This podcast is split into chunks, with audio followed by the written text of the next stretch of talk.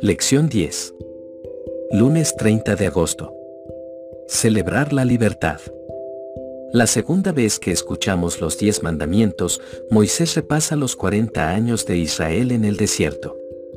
Esta vez, la frase que introduce la razón para santificar el sábado no tiene relación con la creación, sino más bien con la liberación de la esclavitud y la servidumbre en Egipto.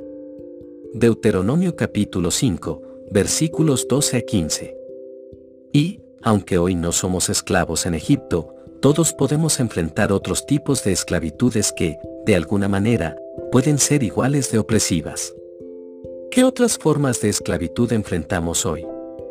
Lee Génesis capítulo 4, versículo 7. Si bien hicieres, no serás enaltecido, y si no hicieres bien, el pecado está a la puerta, con todo esto, a ti será su deseo, y tú te enseñorearás de él. Hebreos capítulo 12, versículo 1. Por tanto, nosotros también, teniendo en derredor nuestro tan grande nube de testigos, despojémonos de todo peso y del pecado que nos asedia, y corramos con paciencia la carrera que tenemos por delante. Segunda de Pedro capítulo 2, versículo 19 les prometen libertad y son ellos mismos esclavos de corrupción. Porque el que es vencido por alguno es hecho esclavo del que lo venció. El sábado es una celebración de la libertad de todas las cosas que nos mantienen esclavizados. En sábado, se nos recuerda que hay libertad del pecado, no por nuestras propias fuerzas, sino por el poder que Dios nos ofrece mediante la fe. También se nos recuerda que no nos ganamos esta libertad. Los primogénitos israelitas se salvaron por la sangre del cordero esparcida en los postes de las puertas la noche anterior a su éxodo de Egipto. Éxodo capítulo 12. Nosotros también somos salvos por la sangre del cordero, y ahora debemos andar en la libertad que es nuestra en Cristo Jesús. Lee Romanos capítulo 6, versículo 1 al 7. ¿Qué, pues, diremos?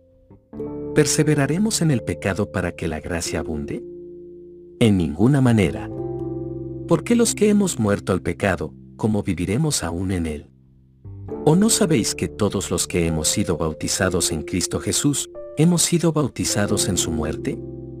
Porque somos sepultados juntamente con él para muerte por el bautismo, a fin de que como Cristo resucitó de los muertos por la gloria del Padre, así también nosotros andemos en vida nueva.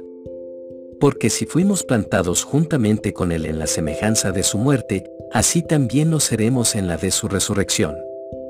Sabiendo esto, que nuestro viejo hombre fue crucificado juntamente con Él, para que el cuerpo del pecado sea destruido, a fin de que no sirvamos más al pecado.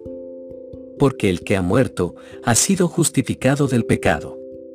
¿Qué dice Pablo aquí que podemos relacionar con lo que se nos ha dado en el día de reposo? En el mismo enunciado de Deuteronomio capítulo 5, versículo 15, acuérdate que fuiste siervo en tierra de Egipto, y que Jehová tu Dios te sacó de allá con mano fuerte y brazo extendido, por lo cual Jehová tu Dios te ha mandado que guardes el día de reposo, se le vuelve a recordar al pueblo que fue la obra y el poder de Dios en favor de ellos lo que los salvó.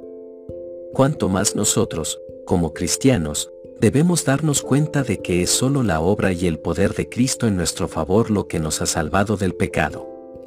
Este mandamiento nos dice que descansemos en la salvación que Dios obtuvo por nosotros con su brazo poderoso.